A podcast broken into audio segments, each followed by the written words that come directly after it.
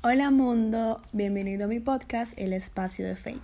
Gracias por escucharme cada jueves con mis opiniones, ocurrencias y sobre todo mi historia.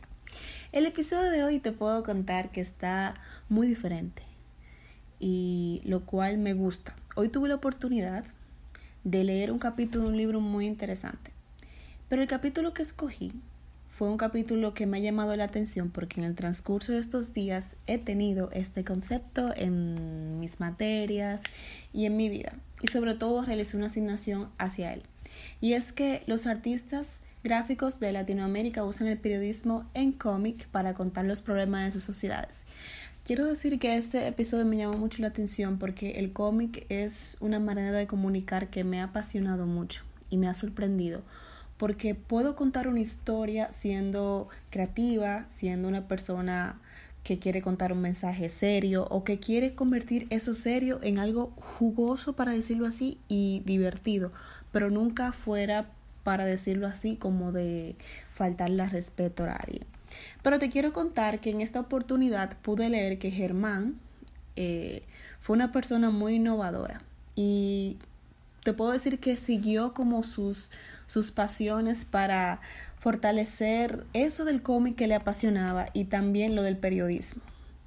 Donde él vivía, pasaban como que situaciones por la pandilla. Yo definía como la pandilla como personas que hacían cosas ilegales, pero al parecer no.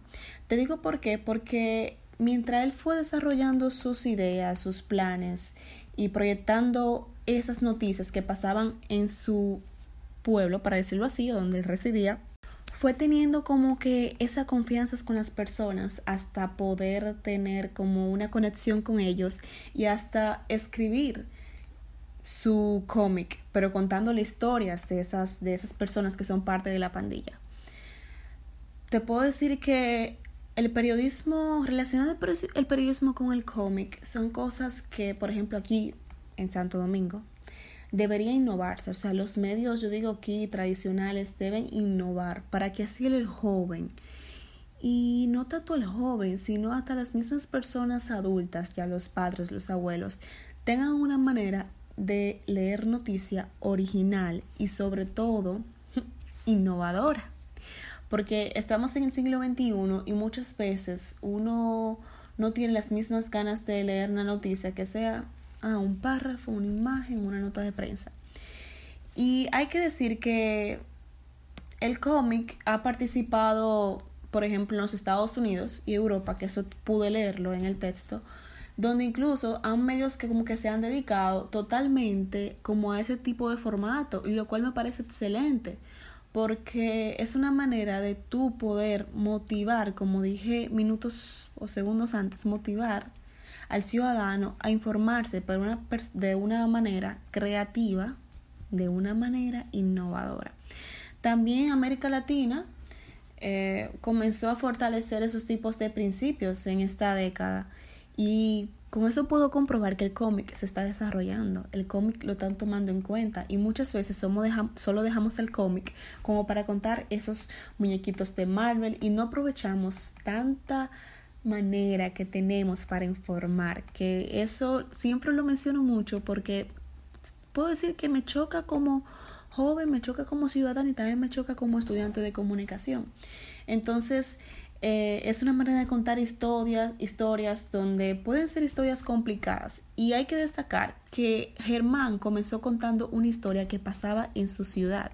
O sea, él observó y acerca de eso escribió su cómic se imaginó a los personajes y no tenía oportunidad de conocerlo de frente a frente, eh, los observaba cómo se comportaban y se imaginaba qué tipo de comentarios él hacía. Entonces, como consejo que me estás oyendo, te puedo brindar que vamos a innovar, innovemos en cosas que tenemos ahí de la mano, pero no sabemos el provecho y el valor que le podemos dar y te invito a que te animes. Recientemente te cuento que realicé una tarea sobre un cómic y con eso me di cuenta que qué divertido es informar con caricaturas, que tú puedas jugar con los muñecos, que tú puedas jugar con las viñetas, cómo voy a colocar mi texto, qué quiero poner acá. Es muy divertido. Y a mí, en verdad, este episodio, ¿de qué episodio? Bueno, el episodio también me gustó, pero hablo del capítulo me llamó mucho la atención porque en estos días me he dado cuenta que es mejor informar de una manera creativa e innovadora que quedarse en la misma línea sin crecer. Y te agradezco mil veces por escucharme llegar hasta aquí. Nos vemos el próximo jueves con otro tema súper interesante aquí en el espacio de Faye.